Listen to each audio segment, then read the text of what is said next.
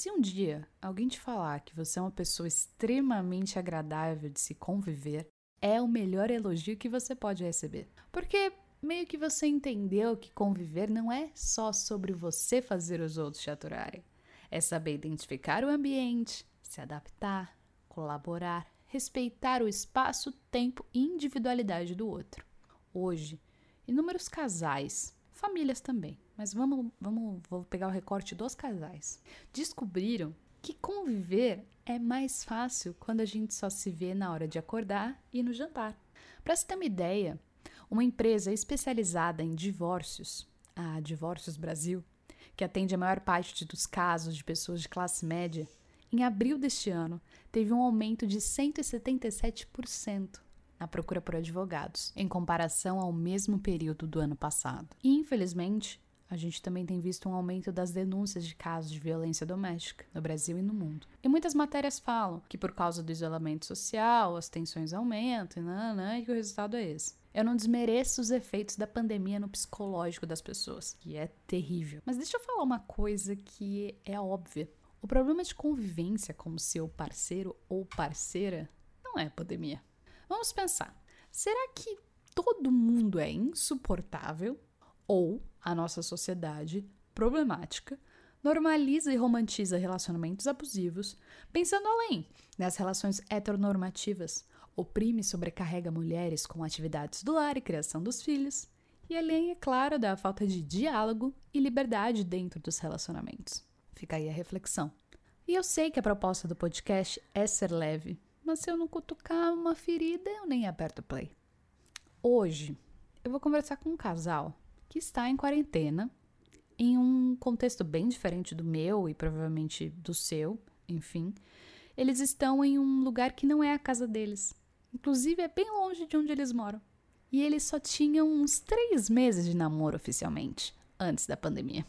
E hoje a gente vai compartilhar tanto as experiências deles como a minha, de como é ficar 24 horas, 7 dias por semana com quem a gente chama de vida, vidinha, amor, mozão, sem perder a cabeça.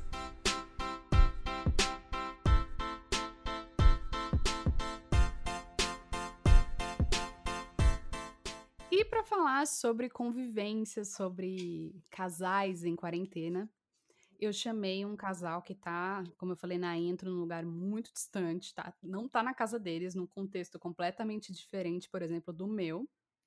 E esse papo vai ser com quatro pessoas. Além dos meus dois convidados, eu trouxe também o meu companheiro, porque eu achei que seria muito injusto só falar da minha perspectiva, né? Porque aí eu ia falar que eu sou maravilhosa, mas ele tem aqui para negar a minha situação. E para bater esse papo, eu tenho a Lana e o Richard, que são duas pessoas é, viajantes. A história dos dois, assim, dá um podcast, porque cada um aí viajou a América Latina sozinhos, é, e agora eles se encontraram estão num relacionamento, iam viajar e se depararam aí com a pandemia. Mas antes da gente contar um pouquinho da situação de vocês, eu queria que vocês se apresentassem, pode falar o arroba, os projetos de vocês. Bom, meu nome é Lana Sanches Dogo, eu tenho 26 aninhos, viajei à América Latina por um pouco menos de um ano, sozinha, e tem um projeto que é o Elas Viajam Sozinhas, que é para encorajar mulheres a se jogarem nesse mudão sozinhas logo após o corona passar. Deixe bem claro. Bom, eu sou o Richard, eu sou autor do Vida de Mochila. Você pode conferir lá o Instagram e YouTube, todos com esse nome. Tenho o projeto já há seis anos e eu tô na estrada aí como nômade nos últimos três a quatro anos. Caraca! E você, Ivan, você quer falar um oi para os meus ouvintes? Bom, eu queria dizer que eu não tenho tanta coisa para acrescentar, tá dando sanduíche para mim, tudo bem.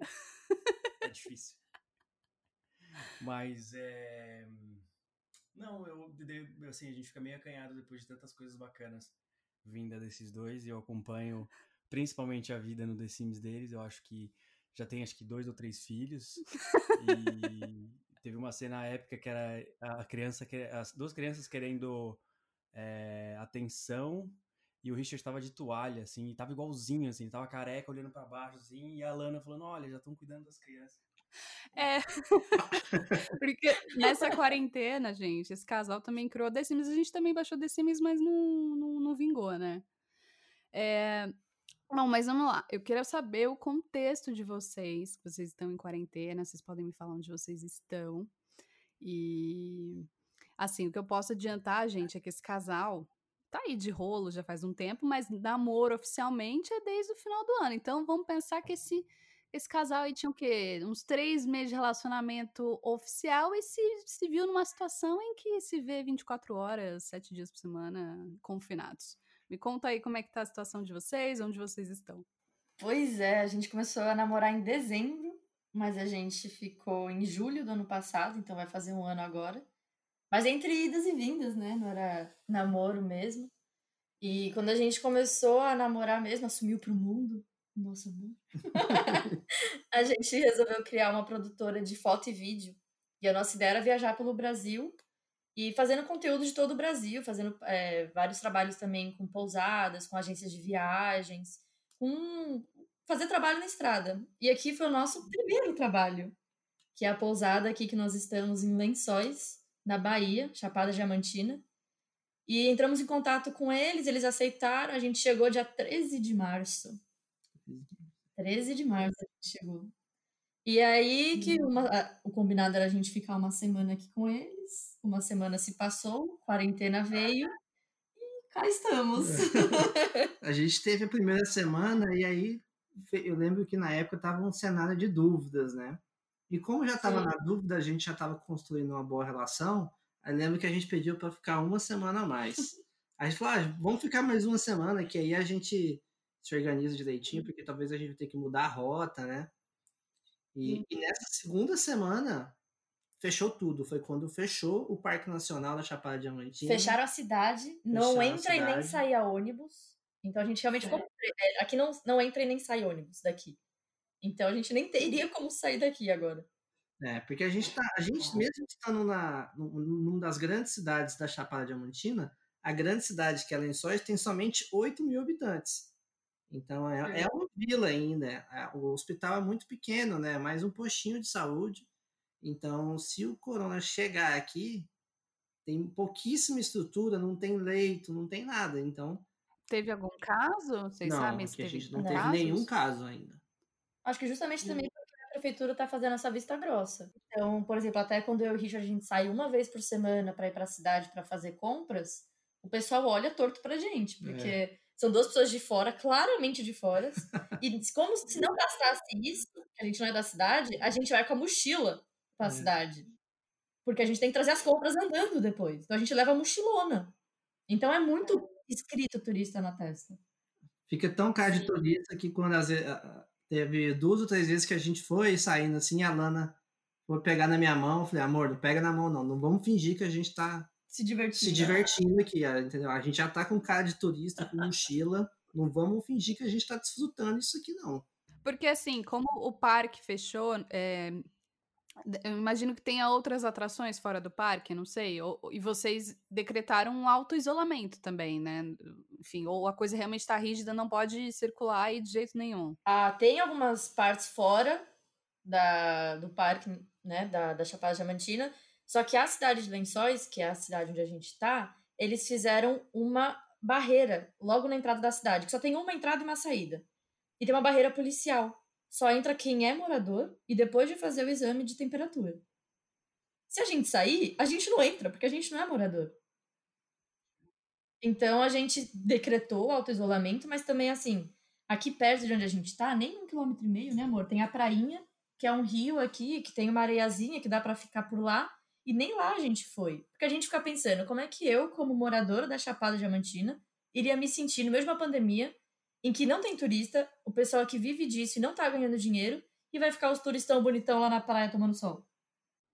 Mas aí, então, vocês estão nessa pousada, vocês são os únicos hóspedes, eu entendi isso. E vocês estão aonde agora, né? Onde vocês estão esse tempo aí? É, me conta, a, a me comentou que vocês estão, tipo, num chalé, assim, de dois cômodos. Exatamente, a gente está nesse chalé. Uma vez a gente tem. Aqui a pousada tem oito, nove chalés. E a mudança que a gente teve uma vez foi do 5 para o 6. E pareceu, a gente estava tanto tempo no 5, pareceu que a gente estava em outro planeta quando a gente foi pro 6, né? Isso é verdade. A gente colocou a mochilinha, colocou tudo nas costas e abriu o chalé 6, era um mundo novo, assim. Outros cômodos, outras janelas. Mas é, é igualzinho a estrutura. É a mesma é, coisa, é, dois cômodos e banheiro. É padronizado, assim. São oito chalés, um do lado do outro, todos padronizados. Assim. E me conta como é que vocês, assim, receberam a notícia, enfim, vocês, vocês, chegaram na Chapada pouquíssimos dias antes de declarar a pandemia, e aí vocês se viram nessa situação de não ter como sair, e como é que vocês foram é, concebendo a ideia que vocês iam ficar aí, que não é a casa de vocês, e tendo que conviver aí mas como é que foi o começo, assim, dessa, dessa ideia? Porque, por exemplo, eu e Ivan, a gente deu várias surtadas no começo. Eu acho que para nós foi diferente, assim. Obviamente a gente estava surtado. E eu acho que eu estava um pouco mais preocupado em relação a não estar em casa do que o Richard. É, mas a gente surta de maneiras diferentes. Isso é uma coisa também que a gente acabou entrando em conflito no começo da pandemia. Porque o Richard, ele surtado, consome notícias sobre coronavírus 24 horas. Então era incansável. Podcast, YouTube, jornais, vai ler matéria, vai procurar no portal. E eu, por outro lado, vi alguma coisa no final do dia ou no começo do dia e, ok, não quero mais ficar vendo isso. Já peguei as notícias, sei que eu vou ficar mais 87 dias presa dentro de casa. E eu ficava minando um pouquinho as informações que eu recebia. E o Richard não. Então, para mim, foi um pouco surtei de, outra, de formas diferentes, né? A gente. É. É porque a gente tem maneiras diferentes de lidar com, com esse tipo de coisa. Por exemplo, o fato de estar isolado ou sozinho, para mim, já é algo mais natural do que o resto das pessoas, porque eu sou nômade. Então, eu já viajo sozinho há muito tempo, então eu já, já tive que lidar com situações de, de estar sozinho muito tempo. A Lana também já passou por muito isso, então eu, por exemplo, eu já peguei situações na viagem de pegar uma barraca e acampar e ficar dois dias sem ver civilização. Então já é um, um hábito que eu tinha. A diferença foi lidar com, com não ter futuro e ao mesmo tempo lidar com o relacionamento. Porque eu estava acostumado a ficar sozinho, agora eu não estava mais sozinho, eu não estava mais é, tomando todas as decisões sozinho. Então, acho que essa, isso que me estranhou mais no caso, sabe? E para vocês, como é que foi? Pra gente, é, a gente teve um surto no começo, né? Porque Ivan, eu, eu, já trabalho de casa, então o Ivan ele tava ainda trabalhando é, fora, tava saindo, e eu lembro que quando teve o primeiro, a primeira morte, né? A uhum. gente. A gente até chorou porque eu sou grupo de risco, sou diabética, Sim. então o Ivan tava com muito medo de sair de casa, enfim. A, a gente deu uma surtada legal, até que até que ele falou: não, gente, vou. Preciso ficar em casa, minha mulher é grupo de risco e tal. Começou a bater o desespero, né? Não, teve como. E sabendo que a Thaís era grupo de risco, eu tava num local onde eu trabalho, passam no mínimo pelo menos mil pessoas, duas mil pessoas por dia. Existia um, um, um, certo, um certo medo, assim, receio, sabe? E aí eu dei uma surtada, dei uma, aquela uma leve chorada pra minha chefe que na hora eu não consegui segurar, eu falei, mano, tô preocupado, a Thaís é assim, assim, assado, grupo de risco e tal. Não deu outra. No, no, dia seguinte eles já me liberaram. Cá estou dentro de casa. Quanto tempo a gente já tá aqui? Junto? A gente, acho que de 18 a 17, deve bater uns 90 dias que a gente tá em casa. A gente só sai. O Ivan que sai pra fazer mercado, né? Então. Sim. E toma todo aquele cuidado. Eu lembro que no começo, não sei se vocês conseguem fazer essa divisão de espaço, né? Mas na primeira semana a gente ficava a semana inteira trabalhando na sala. Não sei porquê. Até que a gente falou que, meu, não dá muito certo, não sei, é muito muito contato. Aí o Ivan se mudou pro quarto, eu fico na sala, então a gente é. divide esse, esse, esses espaços, porque eu acho que é fundamental, às vezes, tipo, bater o ponto é o horário de se encontrar. É, não sei como é que vocês estão fazendo isso. É que a gente não tem muita escolha também, que a gente tem aqui no chalé que a gente tá, tem a, a parte do, da cama mesmo, né, do quarto, e o outro lado é como se fosse um quarto para um quarto de solteiro. Para criança. É, para criança, né, às vezes amigos que viajam juntos. E só que a gente pegou uma mesa da, da área externa da pousada e colocou aqui dentro como se fosse um escritório. Então, além da gente dormir um do lado do outro, a gente ainda vai pro escritório e fica olhando um pra cara do outro. 24 horas. por 24 dia. horas. Cara, eu tenho a sensação, eu acho que isso talvez tenha acontecido com vocês, né? A gente já. Vocês estão também no mesmo tempo. Daqui a pouco vai bater 90 dias que vocês estão nessa situação. Vocês tiveram que talvez lidar com ritmos diferentes, né? Tipo, cada um, como, como o Richard mesmo falou, cada um reage de uma forma diferente. E, e acho que quando a gente se depara todo esse tempo junto, a gente percebe quantas diferenças a gente tem de reação, de, de querer fazer as coisas. Por exemplo, eu e Ivan, a gente tem muitas diferenças nesse sentido, né? Eu sou a pessoa que surta, quero fazer um monte de coisa. Ele é uma pessoa que tenta eh, ficar equilibrado. É, se- eu, assim, imagino que vocês estão se descobrindo bastante, né? Eu acho que tá sendo muito intenso pelo fato também de nós estarmos no começo do relacionamento. Então, assim, por mais que você estivesse junto há muito tempo, Ivan sabe que você é surtada e que vai querer fazer mil coisas ao mesmo tempo. Então, o Richard talvez não tivesse conhecido esse meu lado tão doida antes. Talvez, é. É, tem, tem esse lado, mas eu, eu vejo que tem tipo um, um avanço de tempo, assim, também. Mesmo a gente estando há, sei lá, três, quatro meses juntos, parece que eu, eu namoro a Lana tem dois, três anos. É, de tanta coisa que a gente já passou, né? Até, até a maneira como a gente lida com o estresse um do outro, eu acho assim que pelo menos, se eu for olhar pra trás e ver meus namoros, eu, eu tô achando uma maturidade sem fim. Nossa, assim. tem uma história icônica dessa quarentena. Hum. O ataque das formigas. Essa foi engraçada. O ataque das formigas explica muito o nosso relacionamento. Estávamos eu e Richard dormindo no chalé novo, que é o chalé 6. E eu acordo com formigas andando pelo meu corpo. Muitas formigas. Muito gostoso, assim, uma sensação muito gostosa, principalmente para quem tem cócegas, como eu. É. Mas assim, quando, a gente fala de muita formiga, imagina Milhares. uma nuvem de formigas, assim, um negócio absurdo. Tipo, na, nas paredes, no teto, na porta, nos móveis, na cama, na gente, em tudo. Era muita formiga.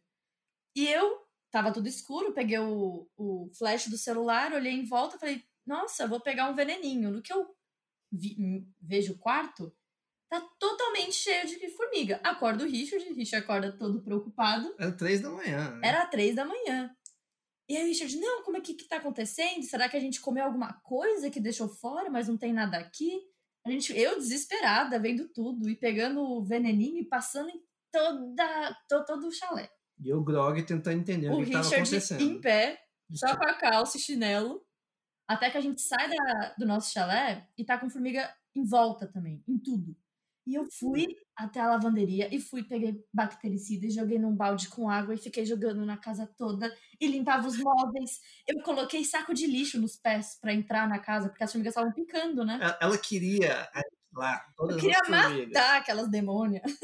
E eu falei assim, e a mi- na minha cabeça eu pensava, bom, a gente não vai vencer esse tanto de formiga, a natureza é mais forte que a gente. Então, Era impossível vencer aquelas formigas. Onde vamos dormir? Eu tava preocupado em onde vamos dormir e a Lana queria matar todas elas. Enquanto Três Lana, enquanto Lana, preocupadíssima, matava as formigas, o que, que Richard fazia?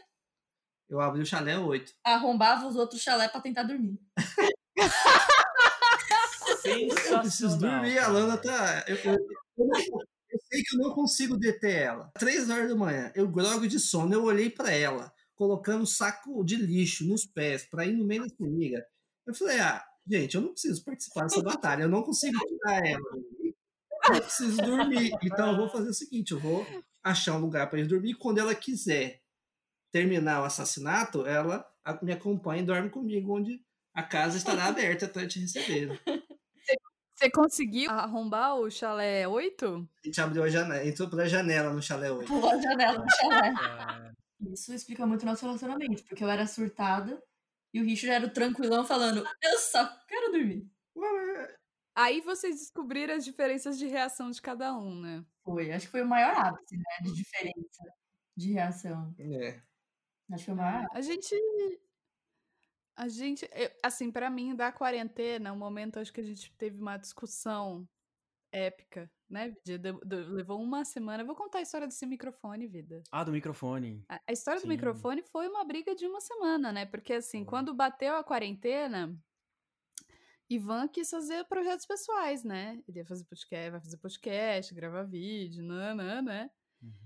E Ivan queria, porque queria comprar um, um microfone foda, né? Pra, pra, começar já daquele jeito. E eu falava, não, Vidinha, não precisa comprar um microfone fodão, vamos começar por baixo, né? Quem que tá usando esse microfone agora?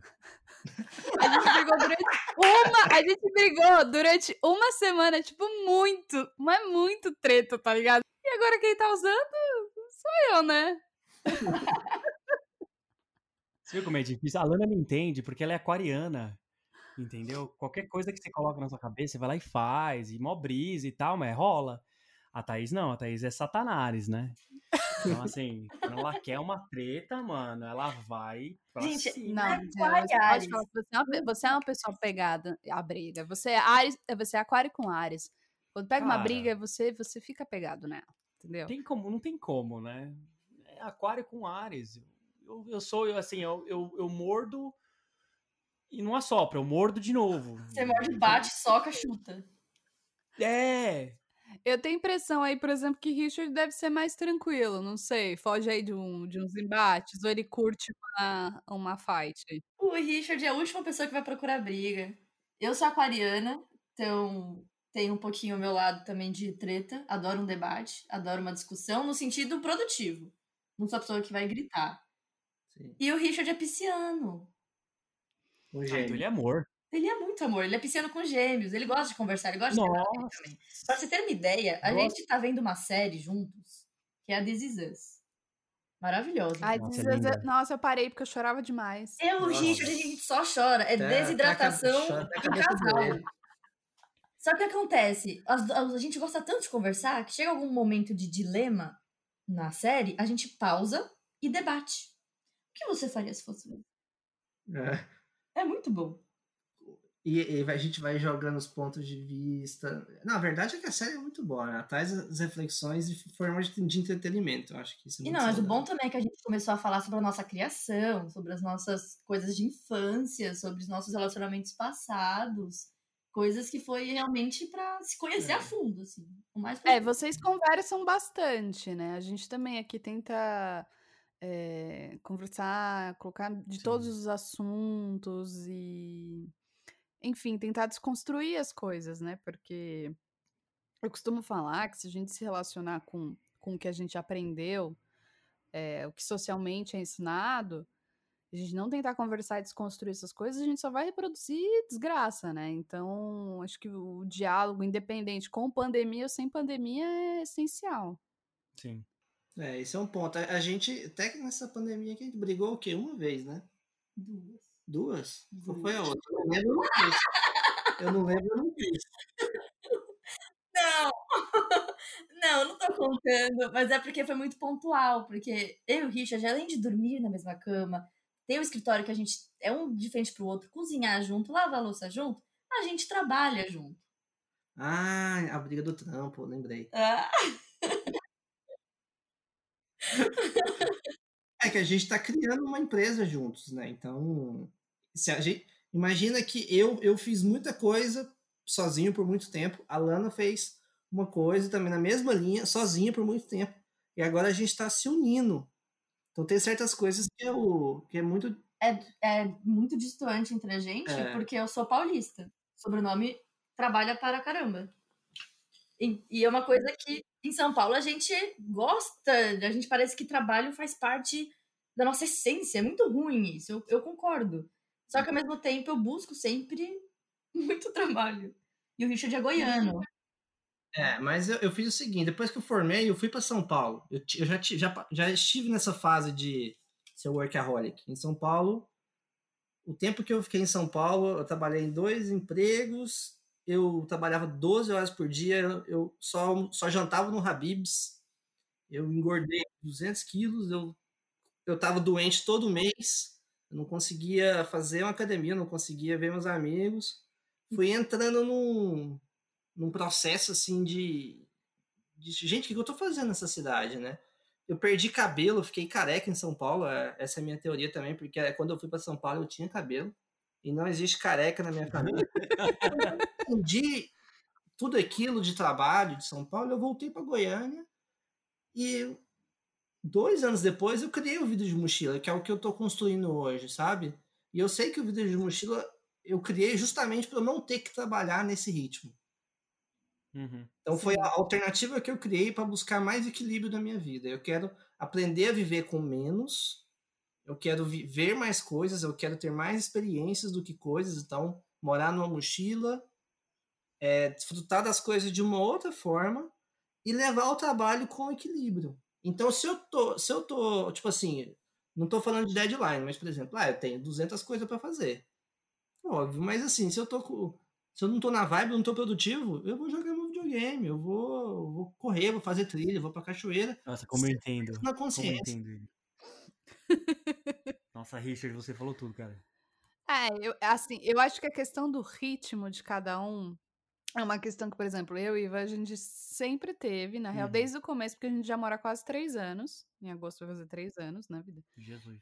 E essa questão de, de entender o ritmo de cada um, a gente já, tipo, meu, se ligou no primeiro mês, assim, que tinha dificuldade. Eu, pelo menos, tinha dificuldade, porque, assim, Uhum. eu, eu não entendia por que, que no final de semana o Ivan queria dormir até muito mais tarde, eu acordava cedo pra resolver coisas, mas é porque ele tava num contexto que ele trabalhava, ele estudava e tal, e... Enfim, gente, eu não sou perfeita. E...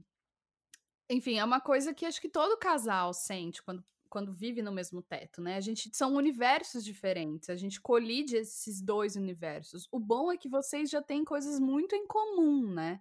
Mas assim, vocês têm vivências, é, experiências individuais e vocês estão aprendendo a viver em conjunto. É, uma coisa que eu queria saber, gente, que eu tava na dúvida, depois da, da Chapada, pra onde vocês iam? Vocês iam voltar pro Brasil? Pra, aquelas, né, mudaram de país. vocês iam voltar pra São Paulo, pra Goiânia, não sei. Ou vocês iriam conseguir viagem? Qual era o plano antes dessa, dessa pandemia? A nossa ideia era começar uma viagem pelo Brasil e o nosso primeiro destino ia ser a Bahia, que é um lugar que os dois gostam muito. O Richard gosta muito de Chapada, obviamente, que ele ama Chapada dos Veadeiros. E era uma chapada que faltava pra gente, que é a Chapada Diamantina. Eu nunca tinha vindo aqui, nem o Richard. E depois daqui a gente ia pra praia da Bahia, ia pra Itacaré, Ilhéus, mas tava sem data de volta, né? não, sem data de volta. E depois a gente ia pro, no, pro, pro norte do Brasil, né? A gente ia pra, também para o Pará, que é um lugar que a gente gosta muito. A gente também queria fazer Amazonas, quem sabe conhecer o Acre também, que é um lugar que os dois não conhecem. Então era pra viajar ao Brasil mesmo. Não tem data de volta. E agora não tem dat- data de volta mesmo, né? É, até porque a, a gente desenvolveu uma forma do nosso trabalho ser na estrada, né? Então, para produzir conteúdo, para ganhar dinheiro, tudo a gente tem que se manter sempre em movimento. Essa é a ideia do nosso projeto, né? Da gente estar sempre se deslocando. E a ideia era fazer isso no Brasil. Sim, é, total. E querendo ou não, isso impacta não só na que a gente tá falando da, da convivência de vocês, mas impacta no trabalho de vocês, né? Que é basicamente estar na estrada. É, e agora que a gente não tem a estrada, a gente também às vezes acaba conversando muito sobre e agora? Como que a gente vai tentar ganhar dinheiro nesse momento em que estamos parados? Porque não podemos nos movimentar. Então, é outra conversa também em relação ao dinheiro, né? Não tem como a gente escapar disso, porque a gente trabalha junto. Por mais que ele tenha os trabalhos dele pessoais, eu também tenho os meus, mas a gente também estava construindo um nosso. Então, não tem como escapar dessa conversa. É. Vocês, têm, vocês sentem que, assim, depois desse período, muito tempo depois, que fala, ah, não, beleza, é, tá liberado, po- podemos voltar, entre aspas, ao normal, vocês vão vão sentir ainda a necessidade de ficar muito junto, ou vocês vão querer, tipo, um tempo, ai, meu Deus, deixa eu ficar um dia inteiro longe da Lana, ou, ou mudou, ou vai mudar, assim, porque, por exemplo, eu e Ivan, a gente tava conversando isso esses dias, né, sobre quais, as, quais as, as vontades que a gente teria depois da pandemia. É muito provavelmente que a gente vai querer continuar em casa. Ah, com certeza.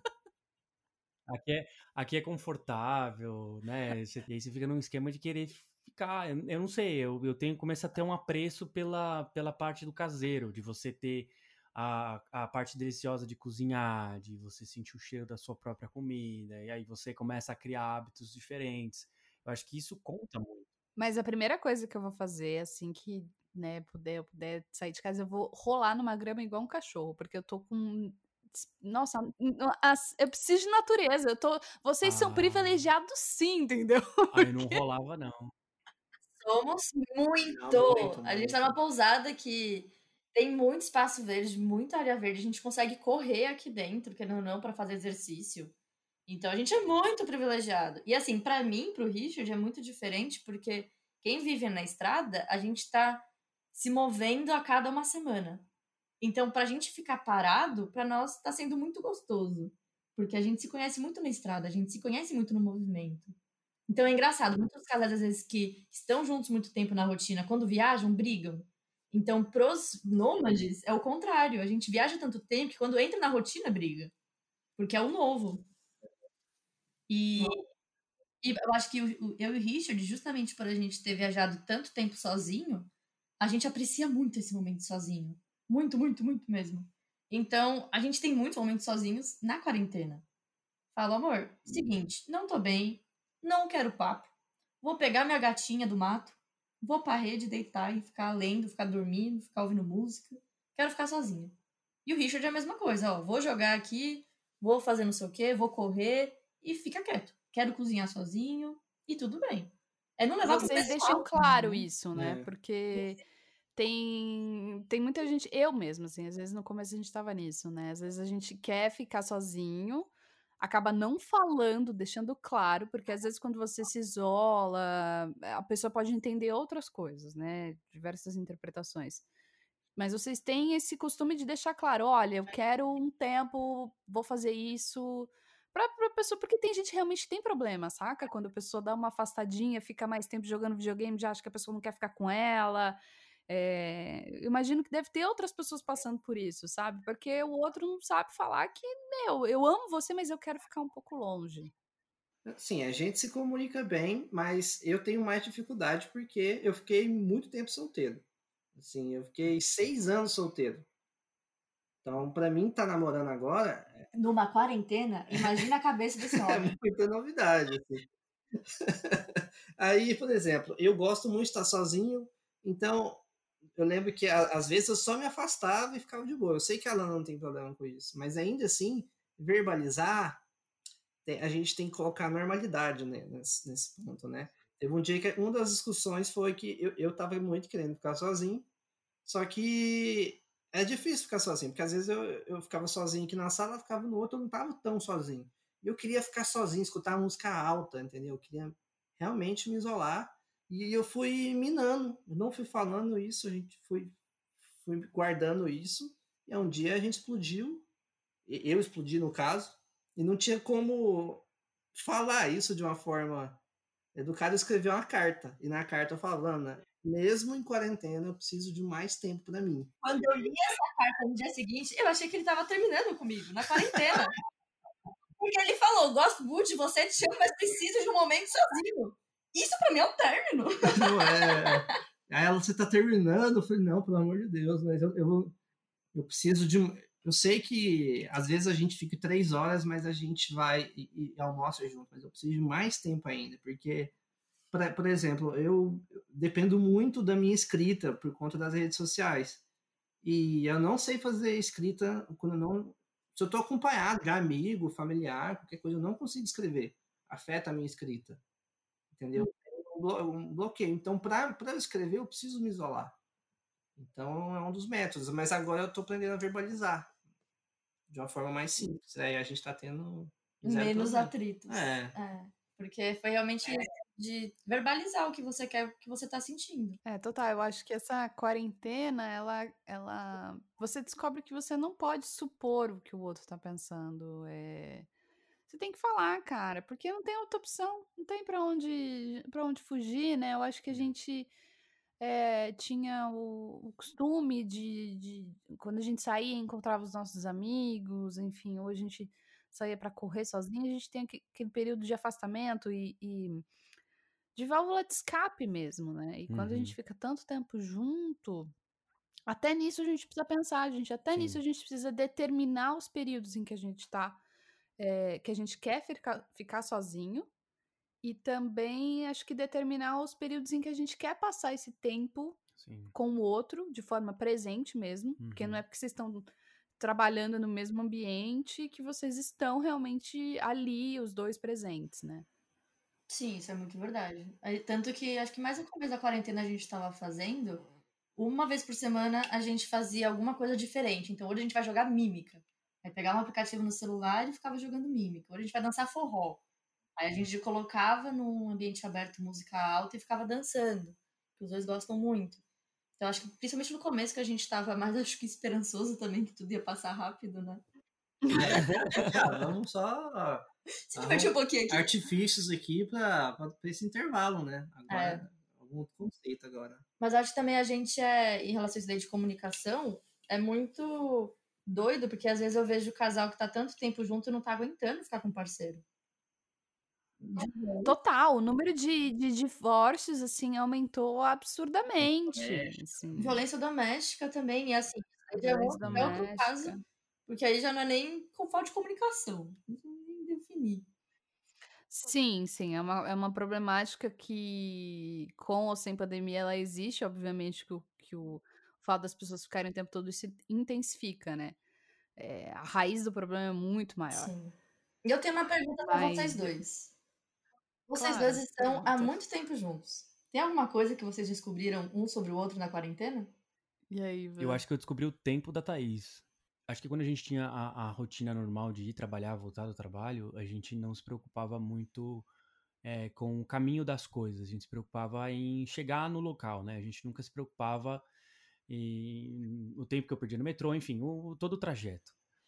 Como a gente não tem mais esse trajeto, é, tem certas coisas que eu sei que se eu fizer, vai irritar ela, ou vai tirar ela do, do, do bem-estar, do ponto chave que, que ela tá. Então, eu fui, eu fui descobrindo o timing dela das coisas, timing para louça, timing para cozinha, timing para lavar a casa. Por exemplo, uma coisa que eu descobri na quarentena é que a gente tinha setado de final de semana que a gente teria que lavar a casa. E a gente sempre faz isso, né? Pega o final de semana para limpar as coisas, quarto, sala, cozinha, enfim. E uma das coisas que eu percebi agora nessa quarentena foi que antes a gente lutava em querer acordar cedo demais, né? Não almoçava e já começava a limpar dava, com perdão da palavra, dava merda, né? O que eu descobri foi que a Thaís, ela, ela precisa comer. Não, não adianta, não. Seja sábado ou domingo, você precisa alimentar ela. Não, não, não tem como. Não, não adianta se é para limpeza ou se é para trocar ideia, se é para qualquer coisa. A Thaís precisa estar alimentada. Então, o time de alimentação dela é muito rico. Você começa a perceber que, para qualquer coisa que você queira que, que aconteça no dia com a Thaís, ou que a Thaís possa acontecer para ela mesma, ela precisa estar alimentada. Isso é uma, uma, coisa muito louca, mas eu percebi que se, se ela não tiver com o estômago cheio, bicho, corre, mano.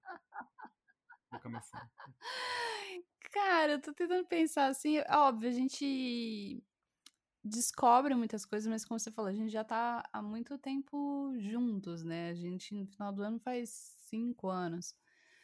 É... Eu, eu percebi o quanto a gente é diferente em reações às coisas. É... O Ivan meio que me traz de volta pra, pra, pra terra, assim, pra eu não me desesperar com as situações. A gente realmente tem tem tempos diferentes. Eu acho que uma coisa que você descobriu, Ivan, é que eu sou muito 880, né? Lembra Nossa, que. Nossa, muito. Porque no começo da quarentena, eu sou, eu sou uma pessoa assim, ou eu tô em controle das coisas, ou eu taco o foda-se. Parece que eu não tenho meio termo. Porque no começo da quarentena, como eu entrei no piripaque que eu não podia sair, porque eu sou grupo de risco, não sei o quê, eu meio que larguei a mão de tudo. Falei, Ivan, você vai fazer tudo, você vai pegar as coisas na portaria, vai fazer não sei o quê. E ele ficou, ele se sentiu sobrecarregado.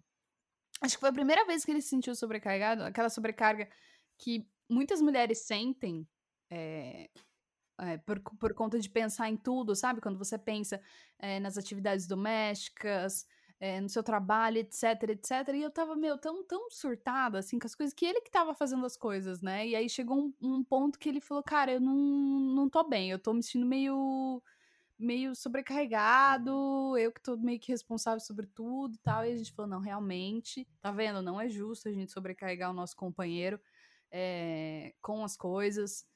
E eu também falei, cara, eu não posso também, assim, ser tão é que a gente, ou eu tô no controle ou eu tô foda-se. E eu tô tentando tratar isso.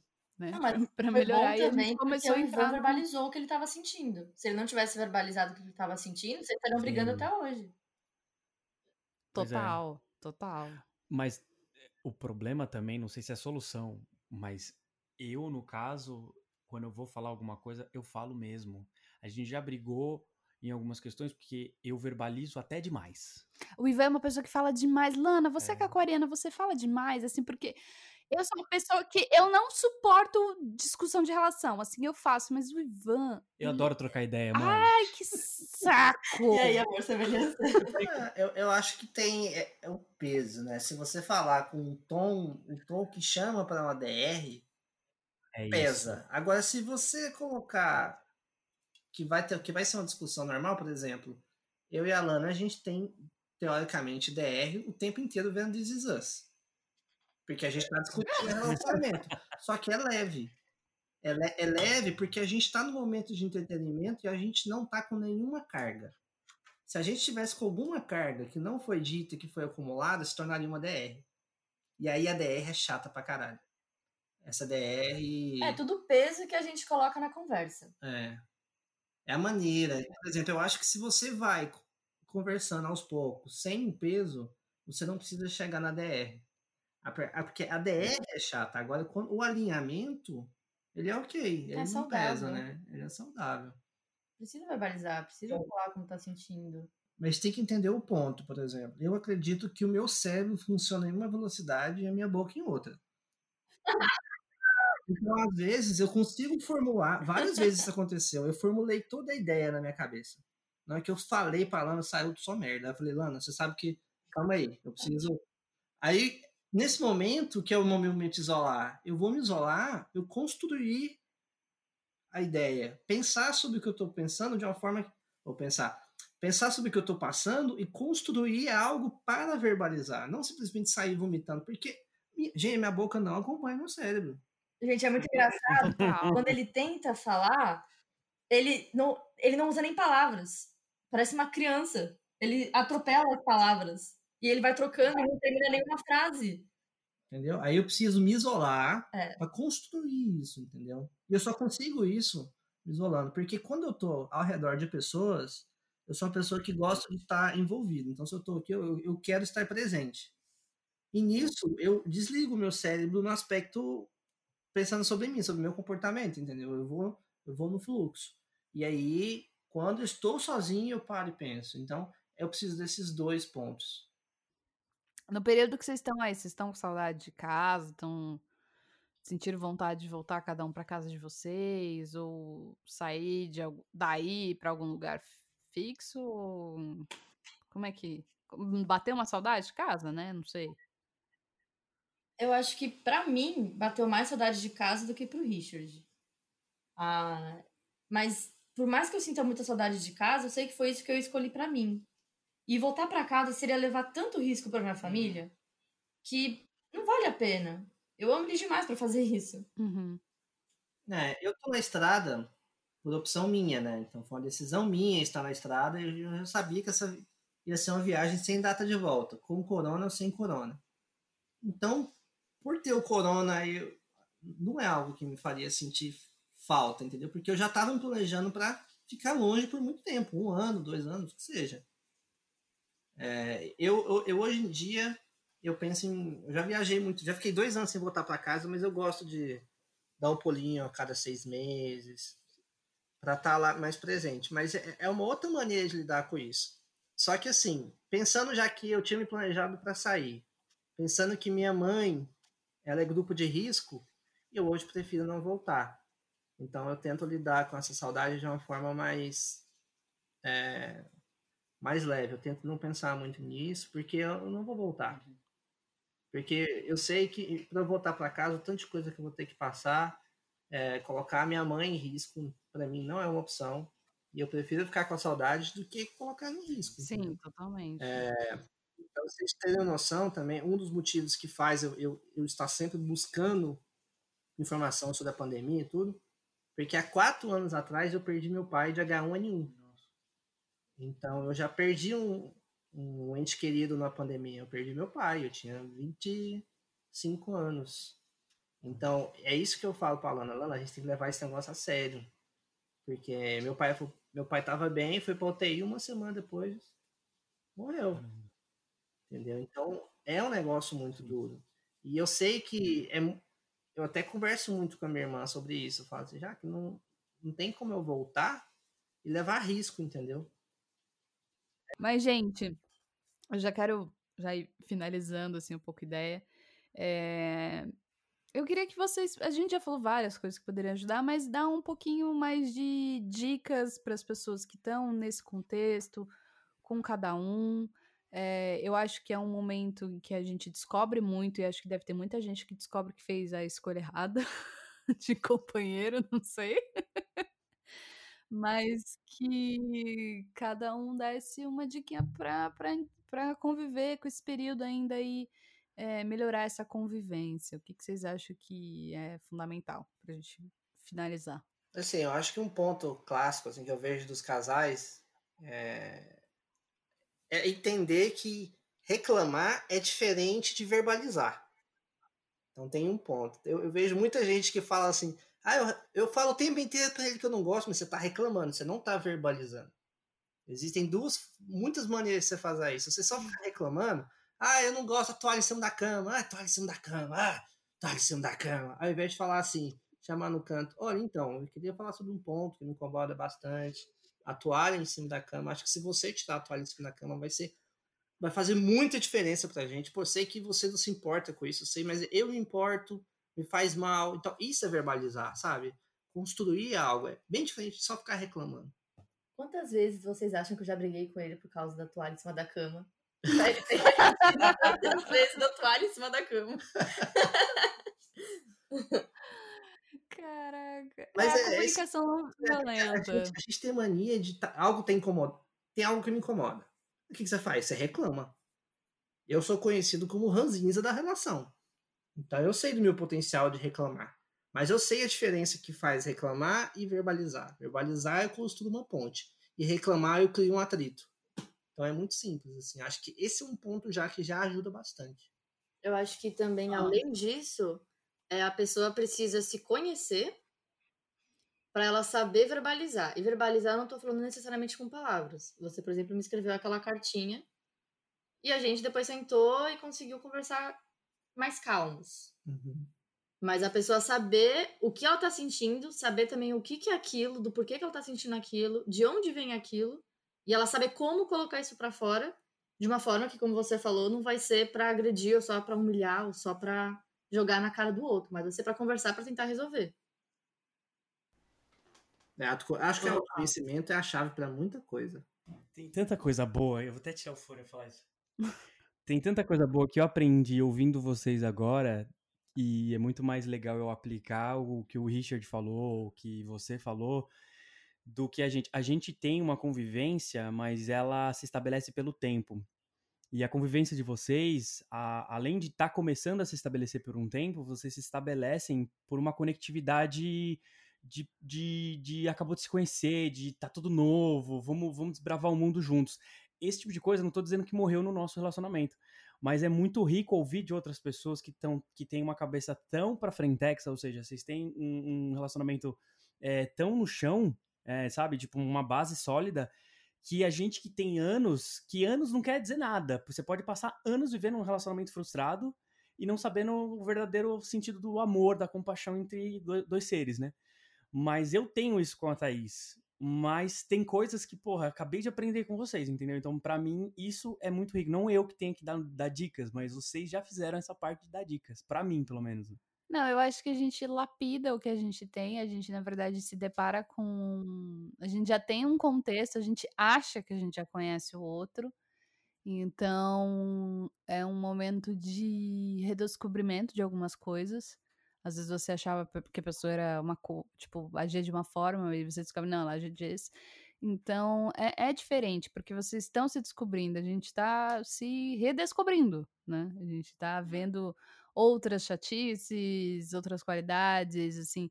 Uma coisa que a gente faz muito é, é agradecer, sabe? Por a gente estar tá junto, porque não sei como eu seria em outro, em outro contexto da minha vida. Eu agradeço por estar com o Ivan neste momento de vida, sabe? Foi muito gostoso relembrar esses momentos da quarentena e refletir também, né? Sobre esse nosso momento a dois, tão íntimo e tão intenso. E ouvir também o casal que já tá há mais tempo junto também com as dicas. Pode nos ajudar a chegar até eles. É, já tá aprendendo também.